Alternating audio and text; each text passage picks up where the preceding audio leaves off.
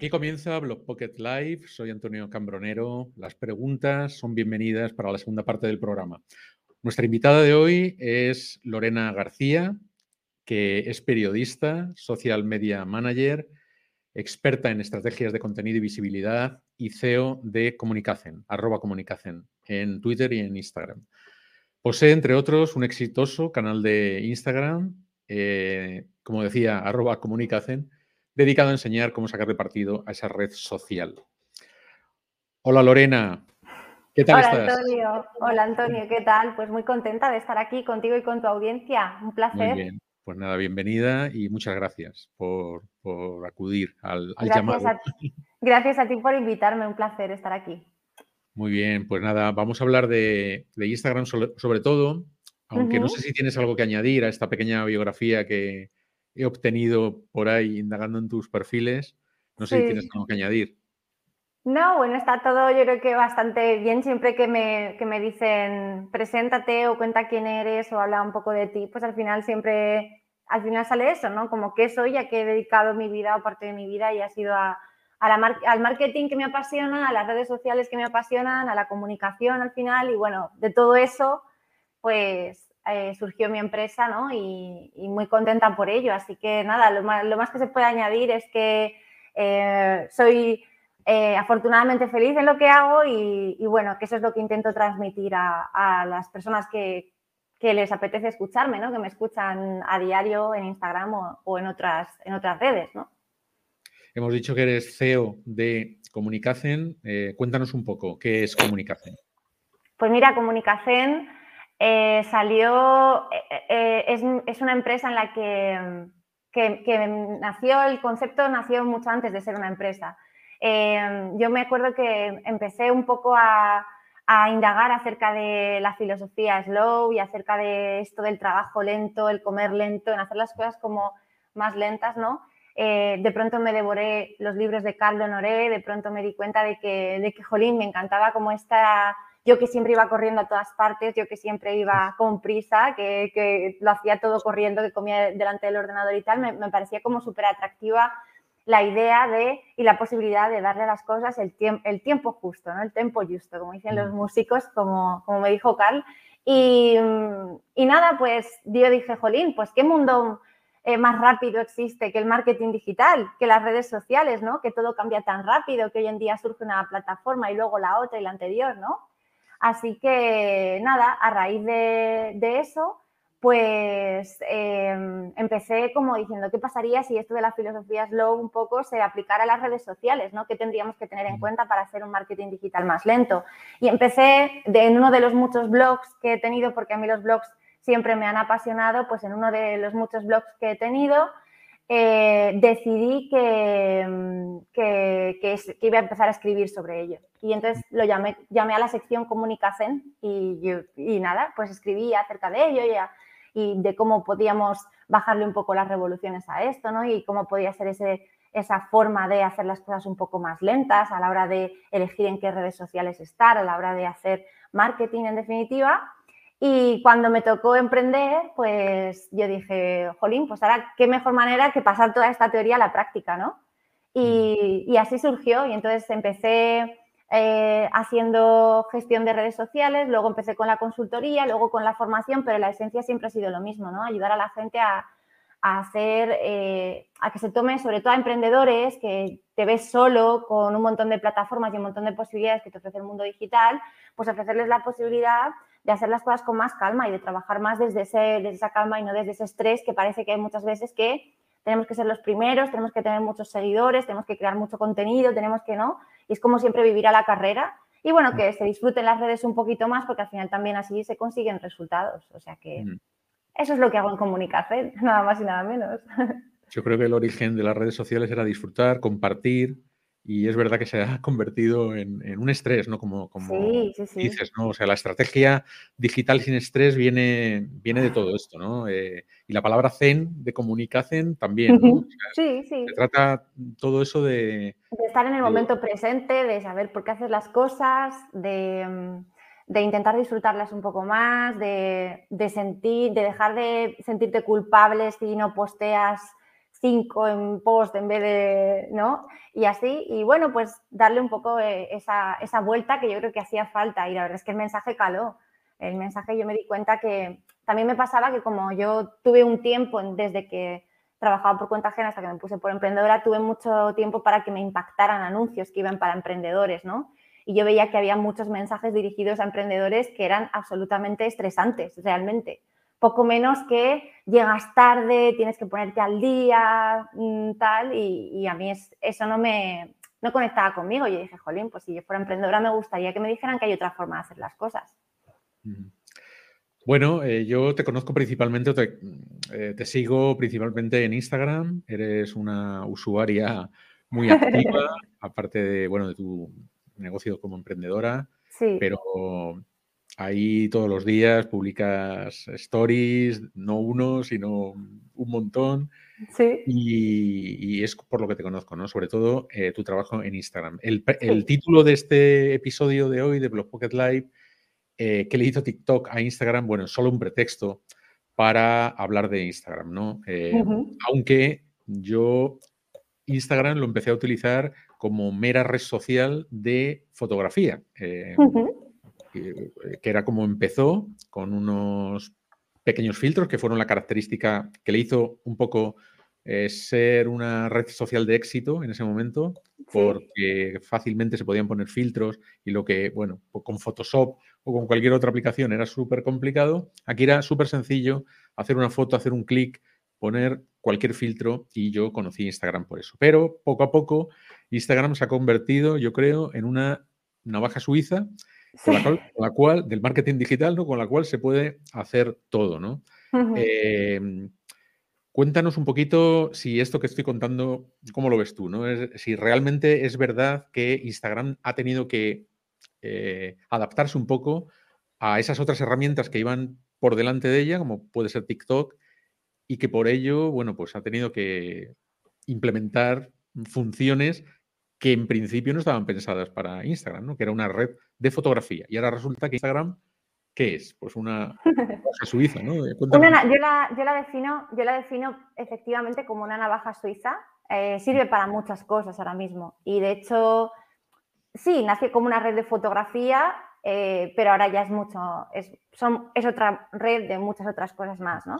En realidad la historia de TikTok cuando TikTok realmente se convierte, es el boom, que, es sobre todo el año pasado, quizá el anterior y así, cuando más gente lo empieza a utilizar, cuando realmente empieza a surgir esto de los TikTokers y todo esto, eh, Instagram ya lleva muchos años de trayectoria. Date cuenta que Instagram en, 2020 cumplió 10 años, ¿no? Entonces ya, jolín, muchos años de trayectoria, pero en realidad, y vio que de repente TikTok le, estaba, le estaba comiendo la tarta en el sentido de que estaba atrayendo al público más joven, ¿no?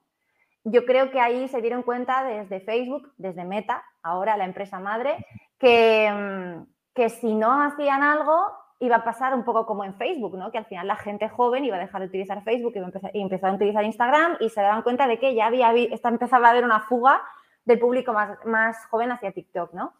Y mm, implementaron los Reels, que prácticamente es el TikTok de Instagram. Y eso es así, o sea, y, todo el mundo sabe que lo hicieron por eso y todo el mundo sabe que lo lanzaron antes de tiempo en agosto del año pasado porque, em, pues porque realmente era cuando, cuando lo tenían que lanzar, ¿no? Cuando todo el mundo se estaba ya volviendo loco con TikTok. Pero no es la primera vez que lo hacen. En 2016 sacaron Instagram Stories porque también después de ya llevarían, llevaban unos años en el mercado y de repente veían que empezaba a destacar Snapchat, ¿no? estos vídeos breves solamente que duran solamente 24 horas y luego se borran. Y prácticamente las, llegaron las historias a Instagram y, se comieron a Snapchat, ¿no? Con TikTok no les va a pasar eso, yo creo. O sea, creo que hay un público muy de TikTok ya muy asentado y, y seguirá habiendo un público en Instagram, pero, pero creo que, que no va a ser tan fuerte como eso. Pero bueno, lo está haciendo más que adaptarse, está como cogiendo las cosas que ve que son punteras y las está trabajando en su herramienta. Yo siempre digo que a mí lo único que me da miedo de eso es que al final Instagram se convierta en un pequeño Frankenstein con un montón de partes de otras, de otras plataformas, ¿no? Pero sí, se adapta, se adapta a todos los cambios, se va adaptando a lo que le demanda también su audiencia. Eh, a nivel de funcionalidades y así. Y yo creo que eso también ha sido un poco el secreto de su éxito, que hay mucha gente que puede decir, oye, pues qué fácil, ¿no? Ver lo que funciona e implementar una herramienta, pero también hay que tener una herramienta como que te permita hacer eso y una audiencia que se vaya manteniendo en el tiempo y que vaya creciendo y que te vaya aceptando como esos cambios, ¿no? Pero sí que es verdad que, por ejemplo, los cambios en Instagram es una de las cosas que, yo creo que también más estrés causan. Mucha gente, ¿no? Siente que tienen que utilizarlo todo. Al tener tantas herramientas en una, no sabes cuál tienes que utilizar o cuál menos o cuál, ¿no? Y mm. eso a mucha gente le estresa también. Así que, mm, ah, bueno, a mí me viene bien porque cuanto más se estrese la gente, más puedo decirles yo que no hace falta que se estresen. pero, pero realmente, mm, sí, es así, es lo que has dicho. O sea, Instagram es una herramienta que surgió como una una aplicación de fotografías y que ahora es mucho más y que dependiendo de cuáles sean tus objetivos, cuál sea tu negocio, cuál sea lo que quieras hacer en Instagram, pues vas a ver que hay unas herramientas que van más contigo que otras. Y creo que también eso es chulo, tienes donde elegir, ¿no? Has nombrado Reels, eh, eh, hemos nombrado también historias, está por ahí el IGTV, ¿no? Son vídeos. Bueno, IGTV ahora mm. eh, lo han, se están lo que han hecho, antes tenían como los vídeos largos por un lado, los vídeos cortos de hasta un minuto en el perfil, con los puedes subir como si subieras un post normal y tenían los reels. Y ahora lo que han hecho ha sido fusionar un poco los vídeos largos de IGTV y los vídeos cortos del feed y ahora lo han llamado Instagram Video. Ya IGTV como tal, o sea, ni el iconito, ahora es como un botón de play en todos los perfiles. IGTV, por ejemplo, fue un intento también de decir, vale, la gente me demanda un vídeo más largo, eh, la gente está viendo mucho YouTube, voy a ver si por aquí lo puedo, lo puedo incorporar, ¿no? Y ese fue una clara experiencia de que en la mayoría de países ha funcionado regular, ¿no? Em, y bueno, pues han decidido simplificarlo y ahora todos los vídeos son lo mismo y tú ahora puedes subir un vídeo y lo subes igual que si fuera una publicación y ya está. Pero si no, IGTV estaba abocado a ser un repositorio de Instagram Live, de, de diferidos, de directos en Instagram y ya está. O sea, hay, creadores que sí que utilizaban IGTV más, pero ahora lo van a poder seguir utilizando igual, solo que de una, se va a poder subir, la, forma de subir vídeos a la plataforma se ha unificado mucho más. Pero sí, tienen, tenemos los vídeos, tenemos las fotos, tenemos los carruseles, poder subir varias imágenes, una publicación de, varias imágenes, tenemos los Instagram Live también, o sea, es que mm, normal que la gente se abrume. Bueno, pero imaginemos que hay alguien que nos está escuchando ahora en directo o luego en diferido y, no sabe lo que es Instagram. Entonces, eh, imagínate también que puede a lo mejor tener un negocio y alguien le ha dicho, oye, métete en Instagram que ahí vas a poder vender y vas a poder promocionar tus productos o tus servicios, tu proyecto. Y claro, tenemos todo esto que acabas de comentar. Em, podemos quizás rápidamente eh, contarle a esa supuesta persona qué diferencia hay entre una historia, una publicación y un reel, por ejemplo. Sí. La publicación. Y, orientando, y orientándole como a cómo lo puede utilizar para sacarle partido eh, para su negocio. Claro. Yo aquí siempre hablo de embudo de ventas, ¿no? Que este es un concepto muy marketero que utilizamos mucho los, profesionales del marketing, pero en realidad Instagram también es un poco parecido a eso. Tú en la parte más arriba del embudo de ventas, en un tofu, eh, tapos de funnel, lo que tú tienes que hacer es atraer a gente, ¿no? Y para eso en Instagram hay herramientas que te dan esa, posibilidad de llegar a personas que no te conocen eh, a través de ese contenido en concreto. Por ejemplo, los reels. Los reels ahora Claro, como una de las ventajas que eh, los, creadores veían a TikTok era que estaban creciendo rápido, porque TikTok también está en ese momento de atraer a usuarios a cambio de, mucha visibilidad, pues para que la gente se quiera quedar en su herramienta, ¿no? Pues, pues Instagram, entre que había poca gente que hacía Reels hace un año cuando lo lanzaron y que necesitaban que la gente viera que se podía conseguir contenido orgánico, o sea, visibilidad orgánica, perdón, gracias a Reels, para que no se fueran a TikTok, pues ha empezado a darles mucha visibilidad. Entonces, por ejemplo, en ese embudo de ventas, si yo me tengo un negocio y yo lo primero que necesito es que haya gente que me conozca, que haya gente que llegue a mi marca, que me descubra, ¿no? Entonces, por ejemplo, los reels, que son, son vídeos muy cortos, 15, eh, 30 segundos, que se reproducen en bucle, que normalmente llevan ediciones como música, que, que son vídeos muy dinámicos en los que puedes incorporar efectos porque puedes hacer em, vídeos con secuencias o con transiciones chulas o em, hay mucha gente que lo utiliza de, a forma de humor, hay otra gente que se curra muchísimo las producciones y hace como mini películas en 30 segundos. Y, eso lo puedes, eh, como yo digo, consumir, es de rápido consumo, te lo, porque al final Instagram tiene una sección dentro de su propia plataforma donde tú le das y ya puedes estar viendo reels así deslizando con el pulgar hacia arriba, las dos horas te has dado cuenta y, han pasado dos horas y estás viendo reels y es un vídeo como muy breve, pero que nos da mucho alcance, nos da la posibilidad de que haya personas que nos llegan, sobre todo porque casi todos los reels que vemos son de personas que nos seguimos y eso es súper interesante, ¿no? Entonces, digamos que si yo tuviera un negocio, me plantearía cuál va a ser el camino que el usuario va a recorrer en Instagram y yo diría, vale, pues en el top of the funnel yo quiero que haya gente que me atraiga, voy a utilizar formatos en Instagram que me ayuden a ese crecimiento, a, ese, a, ese, mm, a llegar a ese público de forma orgánica. Los eh, posts del feed, por ejemplo, los, los, posts de la galería que subimos como publicaciones, podrían asemejarse, serían lo, más, eh, lo que más asemeja a los posts de un blog, por ejemplo, ¿vale? Entonces, tendrían las distintas entradas eh, como si fuera exactamente eso, como si fuera un blog y tú las puedes ir, y son posts en los que tú los, lo publicas y se va a quedar ahí siempre y vas a tener un archivo de todas tus publicaciones, igual que en los blogs vas a tener arriba las entradas más recientes y abajo las más antiguas y, va a ir por ahí, ¿no? También es una forma de llegar a, audiencia que no te ve, gracias a los hashtags o gracias a las ubicaciones puedes llegar a audiencia que todavía no te sigue y seguir alimentando esa parte del funnel, pero también te sirve un poco para fidelizar, porque la gente que ya te sigue, pues recibe contenido nuevo.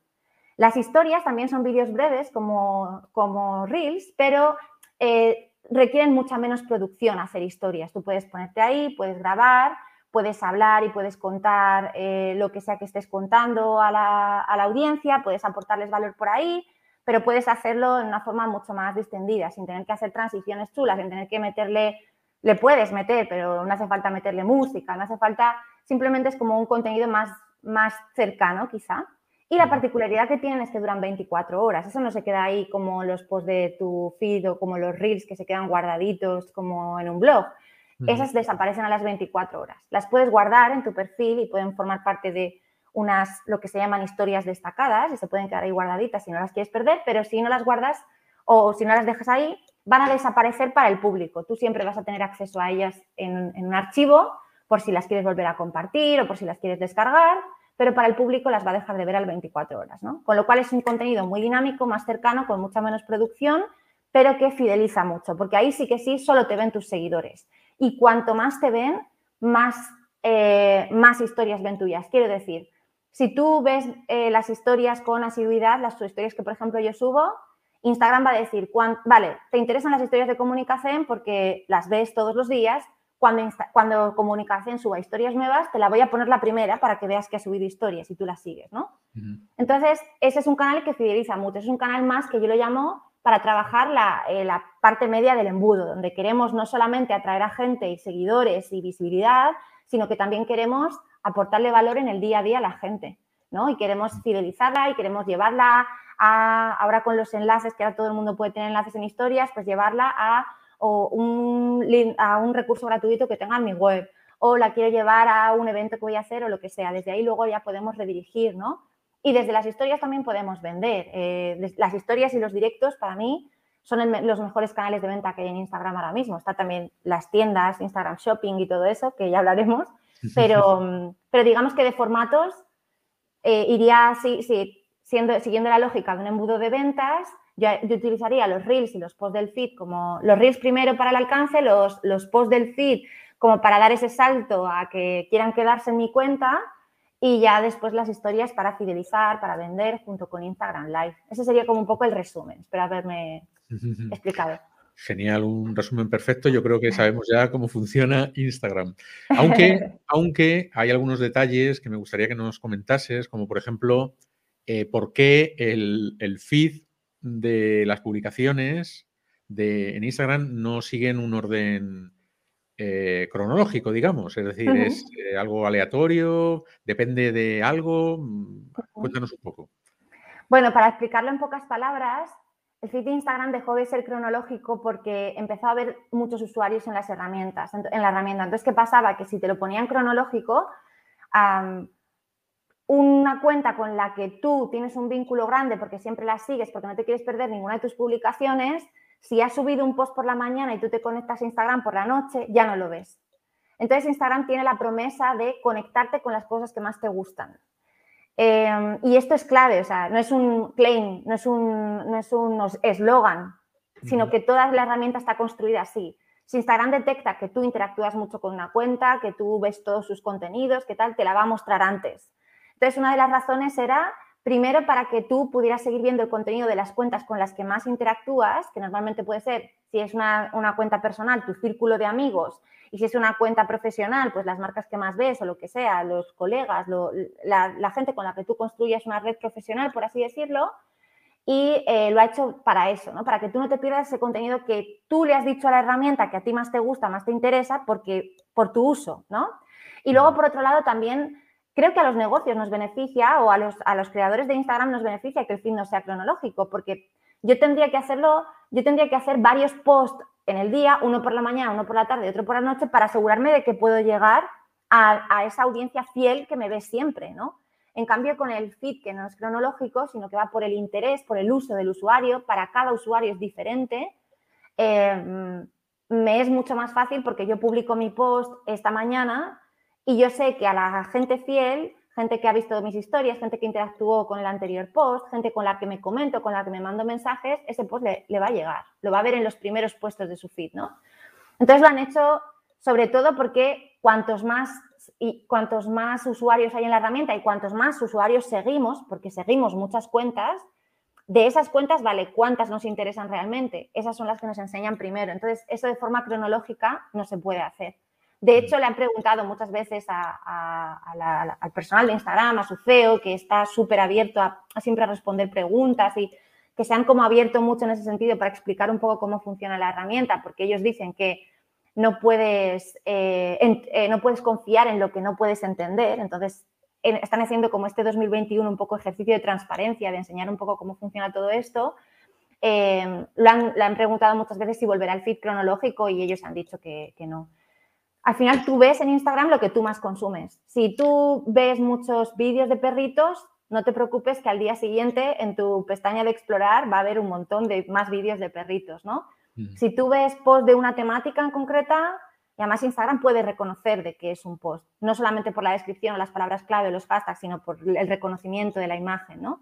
Entonces, te ofrece ese contenido que más te gusta y que más te interesa y te conecta con las cuentas que realmente tú quieres seguir. Y cuanto más ves de esas cuentas, más contenido te va a enseñar. Entonces, eh, es imposible que esté el feed cronológico tal y como está montada ahora la herramienta. No hay posibilidad de ponerlo, no es opcional. Eh. No, no, no, no, no. No, eso está hecho, está hecho así y, de momento se queda así. Sí que mm, hay formas de, que te llegue ese contenido. Puedes, por ejemplo, activar notificaciones en las publicaciones para que Instagram te mande una notificación cuando cierta cuenta haya subido una publicación, por ejemplo. Pero es todo siempre muy relacionado con los intereses del usuario, con lo que tú como usuario consumes, ¿no? En las historias también mm, funciona el algoritmo más o menos así, porque yo te veo a ti siempre la primera. Arriba a la izquierda, como yo sigo tus historias, pues siempre estás ahí. Sí, exacto, exacto. De hecho, muchas veces yo siempre lo digo, para mí ha marcado un antes y un después hacer historias. Yo realmente como he conectado con la comunidad, con la gente fiel que realmente me ve, yo lo hago por las historias. Yo los posts del filo los utilizo pues como un post como un blog, hago un post semanal o a lo mejor si eh, tal, pues, ¿sabes? Pero yo en realidad donde yo me envuelvo muy bien es en las historias, porque yo sé que la gente que ve mis historias es gente a la que estoy fidelizando, ¿no? Y, obviamente las visualizaciones en historias no son siempre, no quiere decir que eh, cada vez que me vea más gente, más gente, hay veces que por lo que sea si ese, eh, tengo un día que las visualizaciones han caído, por ejemplo, yo esta semana que he estado haciendo un lanzamiento, yo sé que las visualizaciones no han sido tan altas porque la gente sabe que voy a estar pues promocionando cosas y tal, entonces pues le interesa menos, ¿no? Y entonces las visualizaciones bajan y yo sé que la semana que viene me va a tocar levantarlas con buen contenido de valor y, y entonces baja porque te castigan también, o sea, si no te ves, si la gente no está viendo lo que haces o no interactúas, pues obviamente te va a poner más atrás porque dicen, ah, vale, pues ya no te interesa, pero en el momento en el que repescas con la atención de la gente otra vez, vuelves a estar ahí, ¿no? Y, bueno, está bien en parte. Eh, y creo que a mí, por ejemplo, me es más fácil crear historias que crear un post, que además yo los los hago como, pues eso, más tipo blog, ¿no? O, crear un vídeo como más elaborado, donde necesito pues transiciones y cosas así. Las historias me parecen una forma de estar presente para la audiencia sin tener que dedicarle tanto, tanto tiempo, ¿no? Sin embargo, tienen muchas posibilidades, se le pueden incluir muchas cosas en, esos 15 segundos, creo que son, ¿no? Sí. Sí. Y por lo tanto, bueno, pues ahí la creatividad eh, se pone en funcionamiento porque puedes que te da mucho juego. También, también eh, las historias se pueden adelantar o no hace falta que sumas los 15 segundos. Mi duda siempre ha sido si, si en los dos primeros segundos das haces clic para, pasar la historia, si queda reflejado o no. Sí, sí, son impresiones, sí. O sea, yo, si tú, hay dos cosas. Si tú, por ejemplo, ves la primera historia y deslizas el dedo y ya pasas al siguiente usuario, pues ahí solamente has visto la primera historia. Pero si tú le das a la, a la, parte derecha de la pantalla y, por ejemplo, yo que subo 10 o 15, ¿no? 1, 2, 3, 4, 5, tal, y tú le vas dando, aunque no la veas entera, aunque no te quedes los 15 segundos, sí que cuenta como que la has visto. De hecho, puedes ver quién ve tus historias. Sí, porque a veces, eh, claro, si alguien está hablando, pues claro, mm, dejas que hable para enterarte. Por eso es muy importante. Una, foto, no, ¿no? Una foto no la vas a ver 15 segundos. claro, y, no, y hay veces que muchas veces, incluso cuando hablas, yo lo que hago para que la gente, porque se piensa a lo mejor que subo 10 o 15 fotos o 10, yo lo que hago es hablar, como si hablara en un vídeo, un mini vídeo, un mini podcast, una mini píldora de, de lo que sea, y lo voy contando en trocitos de vídeos de 15 segundos, ¿vale? Em, eh, por eso es muy importante poner texto. Incluso cuando hablas es importante poner un texto, porque hay mucha gente que no se para a escucharte y si, y si ven muchas historias y no hay nada, simplemente eres tú hablando, pierde el hilo, pero si tú le pones textos de apoyo donde la gente pueda ver un poco a qué te estás refiriendo, de qué estás hablando, aunque las pasen rápido, es más fácil que interactúen votándote en una encuesta o es más fácil que te respondan con un mensaje privado porque no pierden el hilo, aunque no te escuchan, aunque las escuchen sin sonido, aunque no se queden los 15 segundos a escuchar lo que estás diciendo y las pasen rápido, por el texto saben lo que estás diciendo, ¿no? Entonces, hay que ponérselo muy fácil al usuario, porque eso sí que es verdad. Instagram lleva lo instantáneo en el, nombre, o sea, es una red social muy rápida. Y hay que hacer hay, que hacer encaje de bolillos para retener la atención del usuario. El otro día leía que tenemos una atención en Internet de menor, menor de 4 segundos, o sea que vamos como súper rápido, ¿no? Y sobre todo que Instagram, por ejemplo, es una herramienta a la que la, gente que es muy de Instagram se mete casi en automático, como esto cuando mirabas el móvil para ver si te había escrito alguien o no te ha escrito nadie, pues mucha gente se mete en Instagram en plan como por, porque se le va el dedo, ¿no? Ve cuatro historias y se va. Entonces, eh, esa, esa, atención, intentar retener la atención del usuario es importante porque cuanto más tiempo él pasa el usuario viendo tu contenido, también más puntos tienes de que, de que se lo muestre la próxima vez, ¿no? Parece fácil hacer historias, pero tiene su, em, su aprendizaje. Es decir, yo recomiendo que la gente entre en, arroba eh, comunicacen, porque ahí tienes mucha, información y, explicas muchas veces cosas que parecen evidentes, pero no es tan... O sea, es sencillo hacer una historia, pero si quieres realmente llegar a sacarle partido, pues tiene muchos componentes que utilizar y, hacerlo bien, pues requiere eso también su, su historia, su aprendizaje, ¿no? Sí, eh, sí, sí. En cuanto al algoritmo, hemos hablado un poco. ¿Hay algo más que puedas contarnos acerca del algoritmo? Mm, yo sé que los hashtags, por ejemplo, las etiquetas están ahí también, ¿no? En, el algoritmo. Cuéntanos un poquito acerca de, lo que es el algoritmo en sí y cómo se puede sacar partido a las etiquetas. El algoritmo básicamente que, ya dijo el CEO de Instagram que no, no, hay solamente un algoritmo, sino que hay varios. Hay unos que eh, hay algoritmos que solamente hablan de reconocimiento fotográfico, hay otros que solamente están en la pestaña de explorar y tal. O sea, que no hay un algoritmo, que hay varios. Pero bueno, básicamente lo que llamamos algoritmo es a la tecnología que utiliza Instagram para priorizar y categorizar el contenido y mostrárselo al usuario, ¿no? Lo que hemos hablado hasta ahora en, esta charla ha sido que es súper personalizado, que no es que haya unas reglas, o sea, hay unas pequeñas reglas del juego, pero en realidad se personaliza para cada usuario en función de cómo utiliza la herramienta. Em, entonces, eso es, eso es así. Eh, tiene tendencia a mostrarte más de aquello que más ves, pero luego, por ejemplo, de cara a enseñarte contenido nuevo o para enseñarte contenido que, no sigues, te va a enseñar aquel con el que tengas más probabilidades, por ejemplo, de interactuar. Esta es una de las cosas que, contaron. Em, es, vale, yo sé que, por ejemplo, eh, a ti te gusta, a ti Antonio, te gusta mucho el fútbol y tú ves mucho contenido de fútbol. Yo sé que a lo mejor a gente de tu círculo le puede gustar también el contenido que tú ves. Entonces, voy a ver quiénes de tus seguidores son más probables que interactúen con este contenido que te enseño a ti y a partir de aquí pues empieza a recomendarles cuentas, ¿no? Busca mucho eh, quiénes te siguen, qué tipo de contenido ven también las personas con las que tú más interactúas para ver si tus intereses son comunes y te muestra esas cuentas.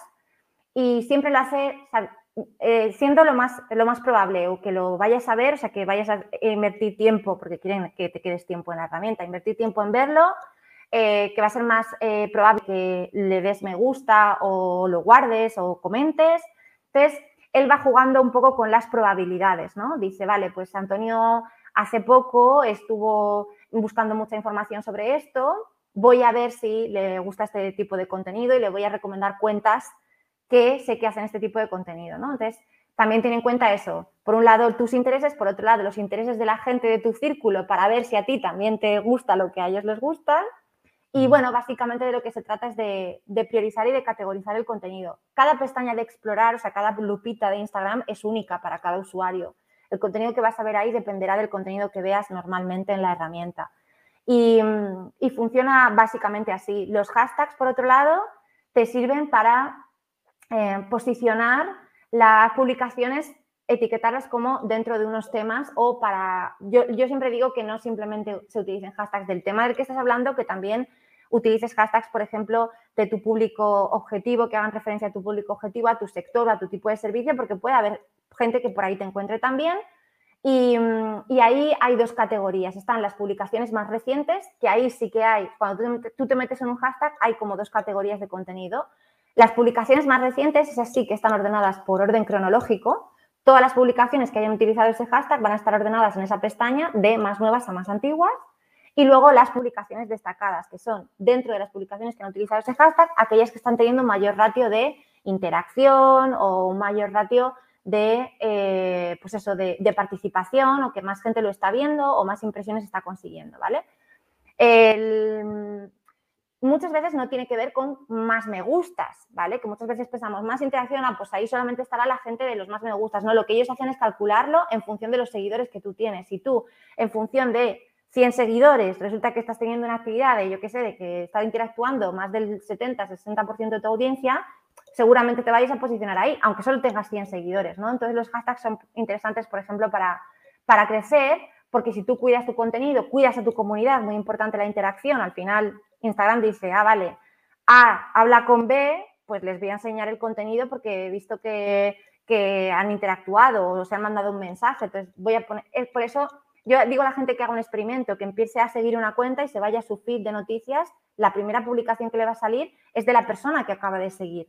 Porque Instagram dice, ah, vale, te interesa porque la has seguido, te voy a poner lo primero, el último contenido que haya subido suyo, así lo haya subido hace dos días, te va a salir ahí. Y, básicamente es eso. Entonces, como es una tecnología que, yo creo que también ni ellos entienden, o sea, ellos cuando te la explican te da la sensación de decir, vale, estos han creado un monstruo aquí que toma sus propias decisiones y ellos, bueno, dicen que tienen ahí la clave, pero yo creo que ellos también muchas veces dicen, ostras, cómo se comporta la, máquina, ¿no? Cuando le metes sus queries y sus cosas, de repente empieza a hacer esta magia.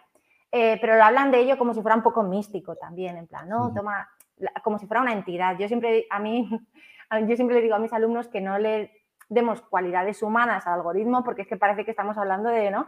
Al algoritmo no quiero que me penalice ni que me castigue o le gusta o le deja de gustar y me da como yuyu, en plan, a ver, parece que estamos en una peli de ciencia ficción, ¿no? Pero realmente un poco es así, es una tecnología que se basa en eso y como es tan interés dependiente, como tiene tan en cuenta los intereses del usuario y las conexiones del usuario, yo lo que digo es que la mejor forma de crecer tu comunidad de Instagram, de que el algoritmo te posicione, te premie, es hacer interacción, interactuar con cuentas de tu nicho, cuentas de tu sector, cuentas complementarias, cuentas de tus referentes, contestar todos los mensajes, tus comentarios, dedicarle un tiempo a la interacción, más que casi la creación de contenido, yo le dedicaría tiempo a decir, mira, todos los días, en vez de meterme en Instagram de modo automático, voy a decir, me meto menos, pero el tiempo que me meto voy a, voy a contestar, voy a dejar comentarios o voy a interactuar con las cuentas, ¿no? Porque eso te da más visibilidad que, subir cinco contenidos al feed, ¿sabes? ¿Y hashtag eh, cuántos? Como antiguamente, 30 o, o, dos o uno, ¿qué es mejor? Porque a mí me, lo preguntan mucho y sí, sé cómo ¿Sabes por, qué? ¿Sabes por qué te lo preguntan mucho? Porque mira, en las normas de comunitarias de Instagram te dice que puedes utilizar hasta 30, ¿vale? Eh, en el post, en la cuenta de creators de Instagram, ahora recientemente han dicho que no utilices más de tres o cinco hashtags. Eh, Adam Mosseri, que es el CEO de Instagram, dice en sus historias, estas de QA que hacen semanales, que de 10 a 12, pero que hay que probar. Entonces, claro, dices tú, vamos a ver. Me estáis diciendo por un lado una cosa, otro lado otra, tal, y al final yo lo que digo es, si puedes utilizarlos, utilízalos, ¿no? Yo eh, mandé un newsletter muy gracioso cuando salió eh, todo este tema de la cuenta de creators, porque la gente me, me escribía totalmente en pánico, en plan, Lorena, que ahora te van a penalizar porque han dicho que solo utilices cinco hashtags. Digo, pues yo voy a seguir utilizando 15, 20, 25. Lo importante no es tanto la cantidad, sino que sean buenos hashtags, lo que hemos hablado, que no solamente sean hashtags que hagan referencia al tema del post, que eso también lo ponían, ¿no? Cíñete a poner hashtags del tema de tu post. No, jolín, pero si yo sé que mi cliente ideal tiene un interés en esto que está relacionado con lo que yo hago, ¿por qué no voy a utilizar ese hashtag? Si puede que por ahí también me mm. encuentre, ¿no?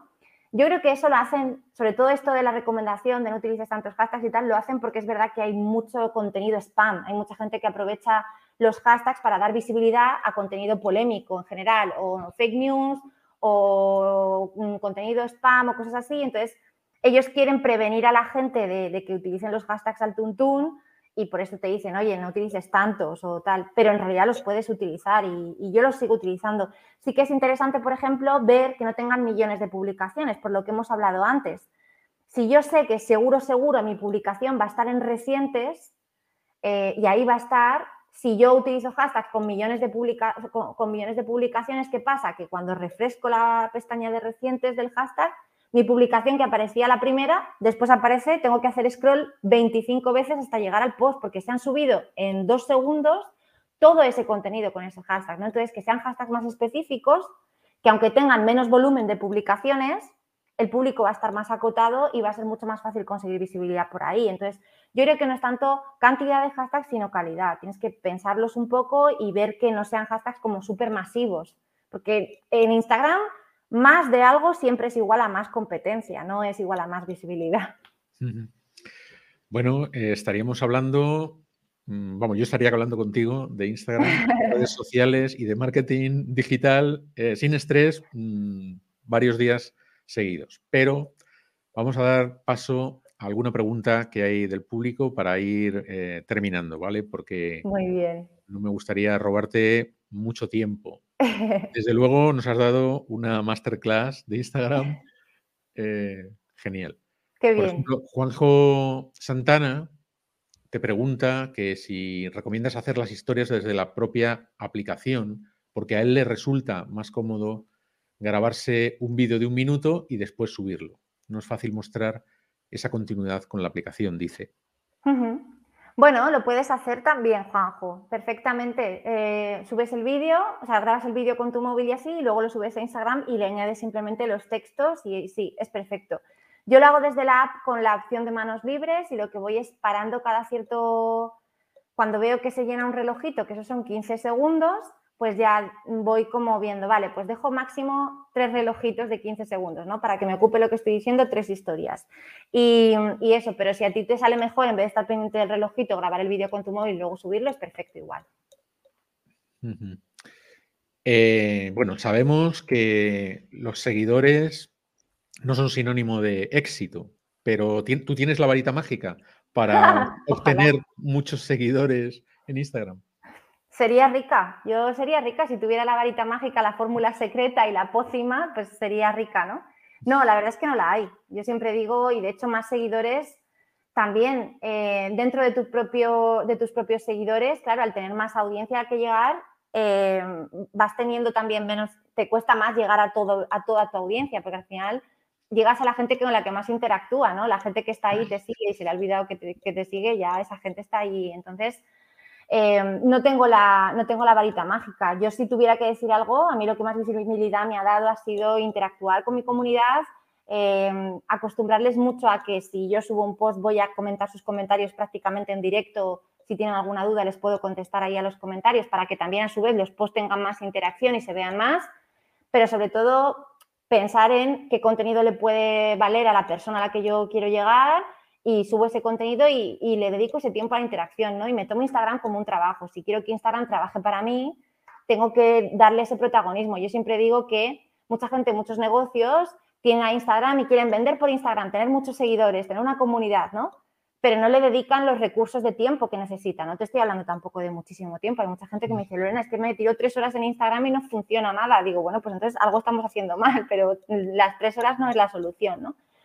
Eh, yo creo que dedicándole un tiempo justo, que te estoy hablando de 20, 30 minutos, 20 minutos a la interacción, lo que te tomas el café de media mañana interactúas un poco en Instagram y siendo constante con el contenido que compartimos, podemos llegar a, crear grandes audiencias o por lo menos audiencias fidelizadas que nos aseguremos que cuando lanzamos un curso, un producto, un servicio, oye, vaya a haber gente interesada en eso porque nos sigue y está interesada en lo que nosotros tenemos que decirle, ¿no? Entonces, si tuviera la varita mágica sería estupendo, pero realmente es que tampoco creo que los seguidores sean como la... la... Claro, sí, sean como la respuesta a todos los males. Yo me he cruzado con cuentas con muchísimos seguidores que tenían cero euros en el banco y he tenido alumnas de comunidades que a simple vista pueden parecer pequeñas, de menos de 2.000 seguidores, que han lanzado un programa y lo han tenido lleno. O sea que es relativo, lo de los seguidores no está, no está muy relacionado con el, con el éxito.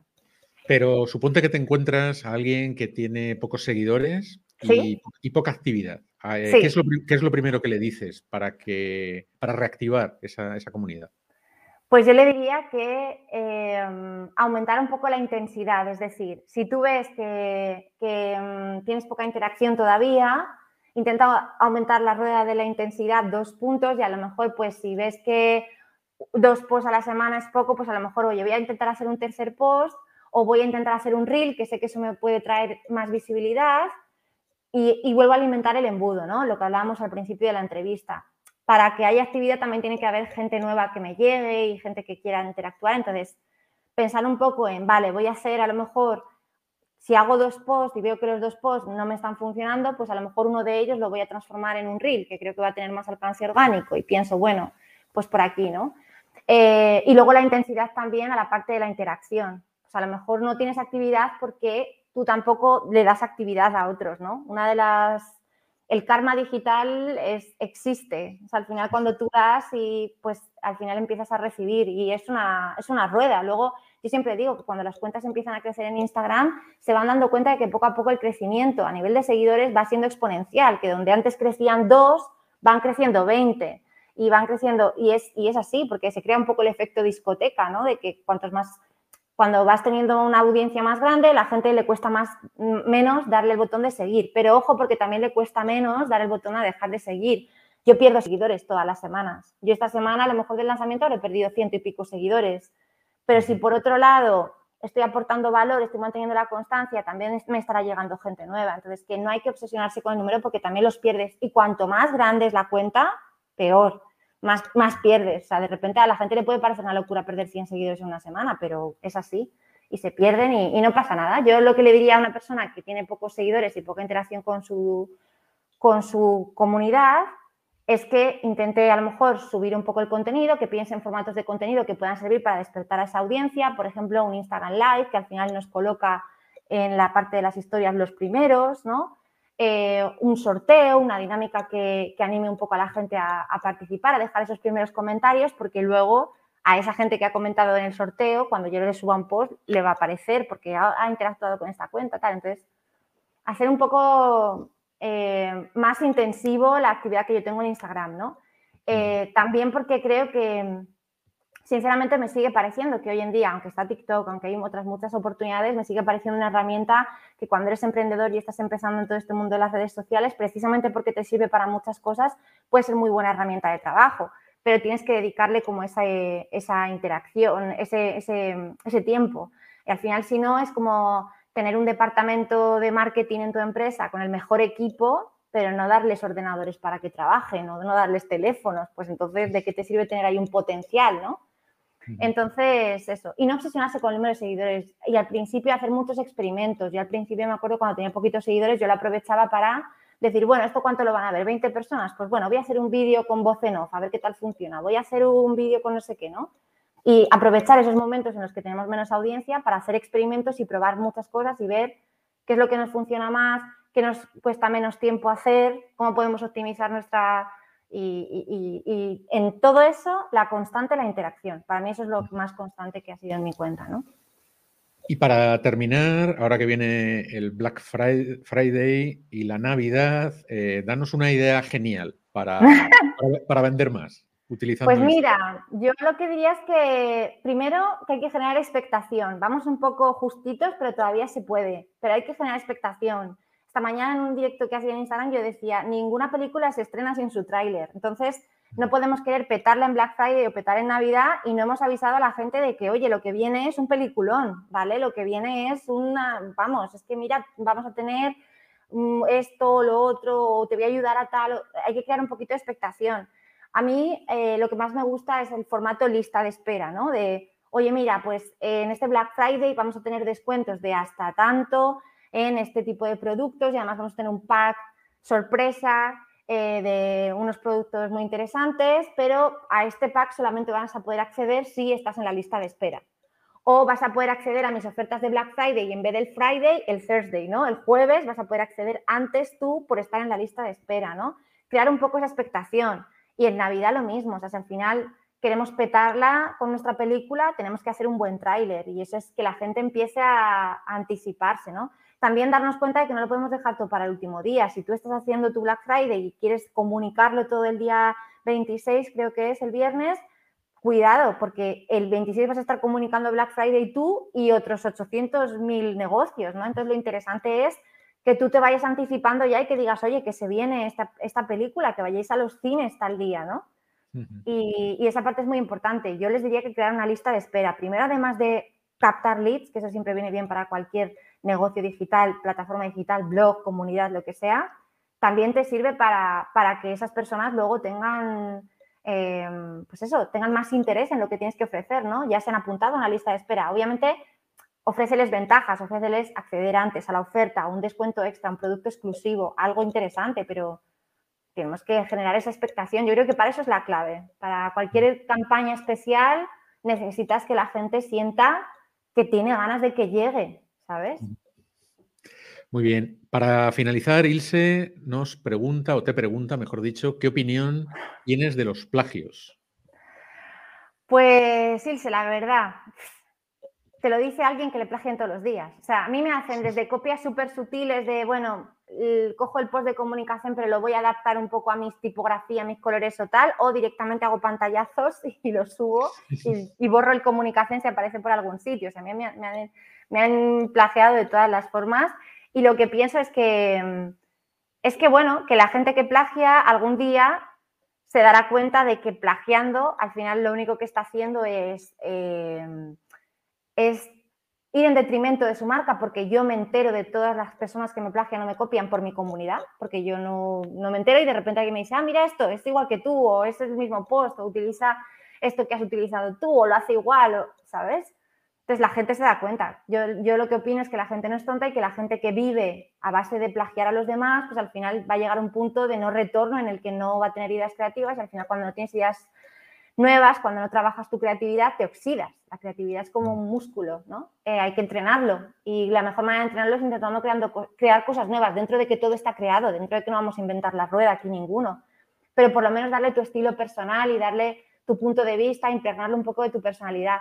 Y luego, como persona a la que han plagiado, yo, lo que intento es que cada cosa que hago esté como muy impregnado lo que yo soy y cómo yo pienso en, el marketing y cómo yo me expreso y cómo yo tal, para que cuando alguien lo plagia, como que se note, ¿no? y que alguien lo pueda reconocer, que a, lo mejor no, pero, no opino, o sea, no opino, por ejemplo, hay que guardarse las ideas si no quieres que te la copien. Hoy me preguntaban, quiero lanzar un servicio, ¿puedo decir que voy a lanzar un servicio sobre esto ¿qué pasa si me copian? ¿Lo puedo decir antes de lanzarlo? Y hablábamos del tráiler que acabo de decir, ¿no? Es que si no lo cuentas que lo vas a lanzar, cuando lo lances no vas a tener a nadie ahí esperándolo, ¿no? Si no lo lanzas por miedo a que te copien, estás perdiendo. Quien pierdes eres tú, porque la persona que, que te copia y da mucha rabia. ¿eh? Y de hecho es denunciable. O sea, si tú crees que tus derechos de autor han sido vulnerables, vulnerados, perdón, en Instagram son muy duros con los derechos de autor y tú puedes denunciar publicaciones por derecho de autor. Pero pon en una balanza la energía que le vas a dedicar a eso con lo que realmente te compensa, ¿no? Que al final es, bueno, yo voy a seguir creando, ¿no? Mi, antídoto contra esto es, voy a seguir creando y, bueno, pues ya habrá alguien que se dé cuenta de que, de que esto no, no es suyo, ¿no? Y aunque queda mucho para que lleguemos a Black Mirror, eh, ¿ya estás preparándote para el metaverso? Ay, madre mía. Cuando vi, vi la conferencia entera de Mark Zuckerberg, de mi primo Mark Zuckerberg, que ya hablo más de él que, madre mía, hablo, hablo un montón, todo el mundo me pregunta por él y tal, como si fuera mi primo. Em, la verdad es que me vi la conferencia entera y yo es que había visto antes una peli de Spielberg, que por cierto os recomiendo, ya que estamos de charla así, os recomiendo que veáis Ready Player One, que es una peli de Spielberg que hizo hace poquito. Eh, no sé si fue director Spielberg o fue productor ejecutivo, pero bueno, se nota que está Spielberg ahí detrás y era precisamente eso, o sea, era tal cual, eh, el mundo ya devastado, solo quedaban routers y conexiones a Internet y, nada, pues te ponías tus gafas y tú entrabas en un universo en el que tú podías ser quien tú quisieras eh, y podías pues eh, ir a sitios a jugar, ir a sitios a bailar, ir a sitios a conectarte con tus amigos, aunque esté en otra parte del mundo. O sea, yo vi esa película y yo dije, wow, como se puede hacer esto en algún momento de la vida, será la leche, ¿no? Y de repente veo el otro día la keynote de, de Mark Zuckerberg y digo, uff, pues esto es súper parecido, ¿no? al final es es mm, directamente quitarte las pantallas y ser tú capaz de, interactuar. Y por un lado me inspiró muchísimo, me inspiró, tuve toneladas de inspiración de, wow, o sea, qué, qué guay sería ¿no? esto. Yo que, por ejemplo, paso mucho tiempo en el extranjero, jolín, qué bien sería poder estar con mi familia en ese momento poniéndome una gafa, ¿no? O ir a un concierto de mi grupo favorito o tal. Y me inspiró mucho como todas las posibilidades que tenía y luego me dio también su respeto, porque creo que al final tampoco puedes vivir aislado del mundo real, ¿no? De, la piel y de todo eso. Pero pienso que si alguien lo puede hacer, si alguien puede hacer eso realidad, y eso que por supuesto él hablaba siempre del futuro que construiremos juntos, ¿no? Y así, y lo hablaba muy en futuro y así, pero pienso que si alguien lo puede hacer, eso, ese es Facebook. O sea, es, creo que a lo mejor se deberían poner de acuerdo Google y él para empezar a trabajar por ahí. Creo que no es un proyecto que a lo mejor puedan hacer una red social, o sea, una plataforma sola. Creo que es algo que debería, en lo que al final tendrían que estar todas metidas. Pero creo que si alguien puede llevar a cabo ese proyecto son ellos. Así que, bueno, ya veremos. Me da un poco de miedo también, pero... Bueno, ya veremos. Tengo ahí sentimientos encontrados. Ya veremos en qué queda. De momento estamos. Igual verás la película, ¿eh? Igual verás la película. De momento estamos no en el metaverso, sino en el, en el verso. y en, en, arroba comunicacen, donde de verdad que, bueno, recomiendo a todo el mundo que visite tu cuenta en Instagram, que vea, bueno, además también los servicios que ofreces, etcétera porque es súper recomendable y se aprende mucho. ah, también estamos por aquí por YouTube, que soy youtuber novato, tengo la L como cuando eh, te acabas de sacar el carnet de conducir, tengo todavía la L de novata en YouTube, pero estoy muy contenta también, así que también invito a la gente a que nos siga por ahí, porque ahí ya profundizo un poco más, ¿no? de todo esto. Pondremos los enlaces de todo eso en la descripción del vídeo y también luego en el podcast, que también... Eh, estarás en formato podcast también en esta entrevista. Nada, Lorena, muchísimas gracias. Ha sido un placer mm, escucharte, tenerte aquí en, en Blog Pocket Live y, nada, mm, un agradecimiento enorme. Igualmente, seguimos en contacto, Antonia. Sabes que para cuando, para cuando quieras, yo vuelvo encantada. Muy bien, pues nada, nos vemos. Un abrazo. Adiós, chao, chao.